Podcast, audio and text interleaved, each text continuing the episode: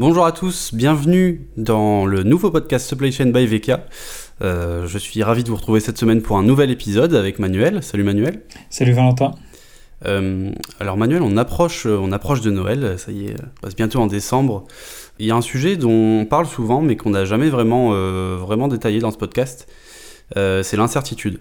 C'était déjà un sujet qui était important avant la crise et ça est d'autant plus maintenant, avec l'année qu'on vient de passer très incertaine justement. Euh, et notamment du coup à cette période euh, d'approche de Noël où on n'est toujours pas sûr, euh, bah, de, de, de, sait toujours pas si les magasins vont ouvrir, on sait toujours pas dans quelles conditions va se passer Noël, etc. donc toi, dans ces conditions, quel, quel conseil tu pourrais donner pour, pour bien gérer ces stocks? Alors effectivement, c'est là pour le coup, c'est pas une question facile parce que euh, on n'a jamais eu euh, à une période de très très forte activité comme Noël une situation aussi incertaine. On ne sait pas si les gens vont se voir en famille, on ne sait pas quels magasins vont être ouverts, on ne sait pas euh, quand ils vont être ouverts. Donc c'est extrêmement difficile de pouvoir anticiper les choses de manière précise. Néanmoins, il y a quand même des, des, des, manières de faire qui permettent de mieux s'en sortir dans ce genre de situation parce que quand on est dans de l'incertitude, on a tendance à faire deux erreurs, à, penser que certaines choses qui sont pour le coup relativement certaines ne le sont plus, et au contraire à, confondre des croyances ou des, des, je dirais, des convictions avec des certitudes. Et donc, je dirais, la démarche pour gérer dans un contexte incertain, ça commence par revenir aux faits, aux données, aux éléments d'information qu'on a, et de vérifier pour chaque élément d'information qu'on a, est-ce que c'est une certitude, est-ce que c'est une croyance, est-ce que c'est une possibilité? Je donne des exemples. Par exemple, ce que je peux savoir avec certitude aujourd'hui, c'est l'état de mon stock. C'est mes livraisons qui vont arriver demain ou après-demain ou la semaine prochaine. Globalement, on sait qu'elles vont arriver avec euh, un petit aléa de date, mais globalement, elles vont être là. Euh, j'ai également, euh, je dirais, des, des, certitudes sur le fait qu'il va y avoir plus de consommation en cette fin d'année qu'il y en a d'habitude. La question, c'est après, c'est de combien il y en aura plus? quand je dis d'habitude, c'est pas par rapport à d'autres périodes de Noël. Hein. Je parle par rapport à d'habitude le reste de l'année. Donc euh, la question c'est de savoir de combien ça va être plus ou, de combien ça va être moins. Est-ce que le jouet va s'acheter sur internet? Est-ce qu'il va s'acheter dans les magasins de jouets? Est-ce que les Français vont jouer le jeu de la, du, patriotisme économique? Tout ça c'est des, des choses qu'on ne connaît pas. Et donc plutôt que de, faire plein d'hypothèses, déjà de repartir des choses dont on est à peu près certain, et puis d'en tirer des conséquences qui sont euh, les plus logiques possibles. Euh, Est-ce que le, virus sera encore là à, Noël? Je pense que là, on peut dire qu'on en est encore certain.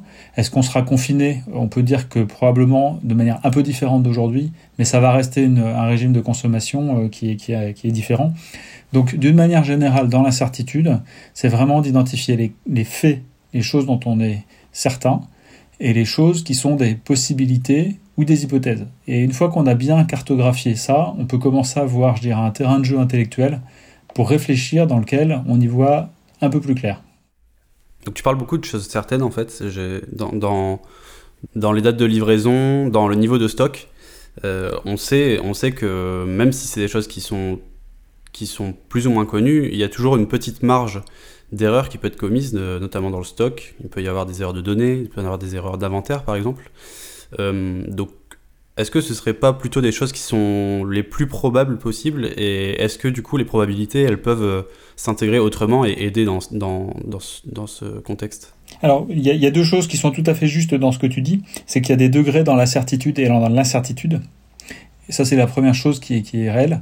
Et la deuxième, c'est que l'outil euh, le plus adapté pour, pour mesurer le degré de certitude ou d'incertitude, ce sont bel et bien les probabilités. Par exemple, on entend dans les médias en ce moment que tel vaccin, il est euh, efficace à 90-95%. C'est-à-dire que la probabilité pour que moi, en tant qu'individu, n'ayant pas d'informations supplémentaires, le, le, vaccin soit efficace pour moi, il est de 95%. Donc ça, c'est quelque chose qui permet de mesurer ce degré de certitude ou d'incertitude. Et ça, c'est effectivement une, une, une, un outil qui est extrêmement utile pour gérer dans ce genre de situation. Et je voulais tout de suite faire la remarque suivante, c'est que la plupart des outils de gestion de, stock font des prévisions, et c'est utile de faire des prévisions pour anticiper ce qui va se passer. Mais moi, ce qui m'a toujours frappé, c'est que ces prévisions, une fois qu'on les utilise pour calculer des stocks, en fait, on fait comme si c'était vraiment ce qu'allait se passer, comme si c'était la vérité. Alors qu'en réalité, on sait qu'une prévision, ce n'est pas ce qui va se passer, mais c'est ce qui pourrait bien se passer.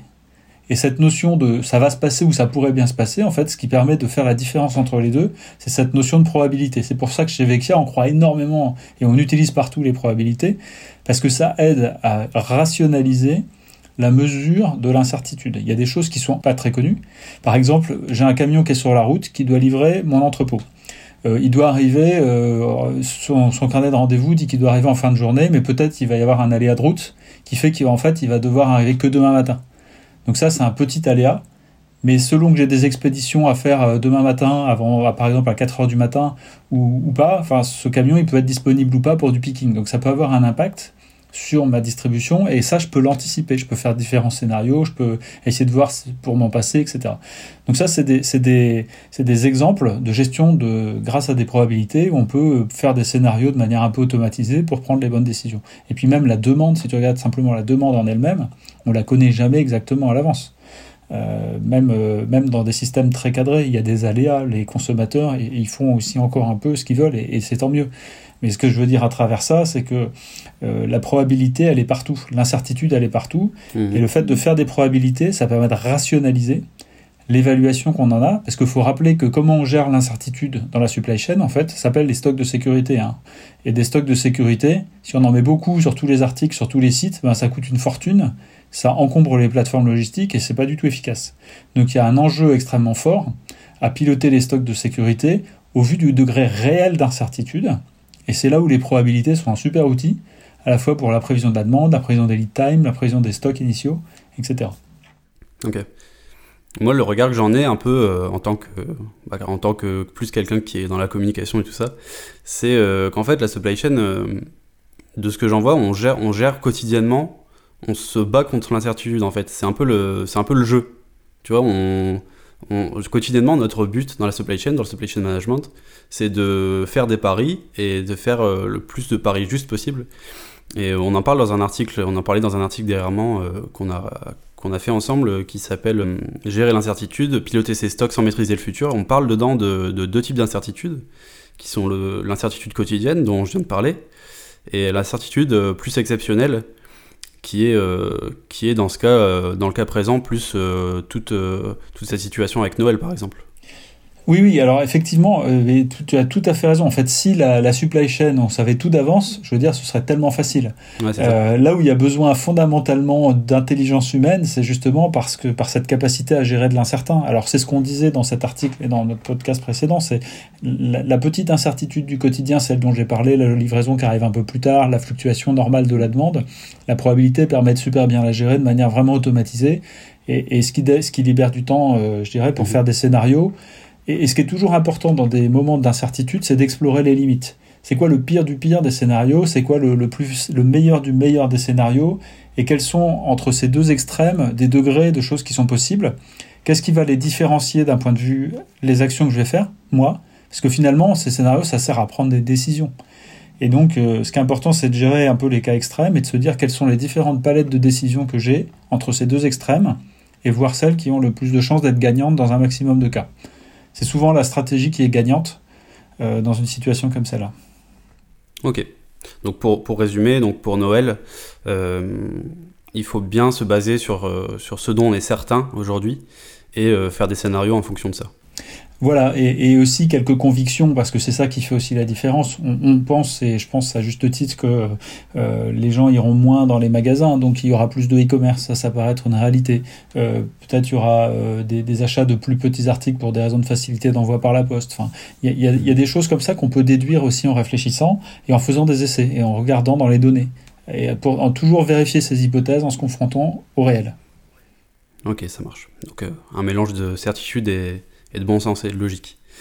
Bon, merci pour, merci pour tes réponses.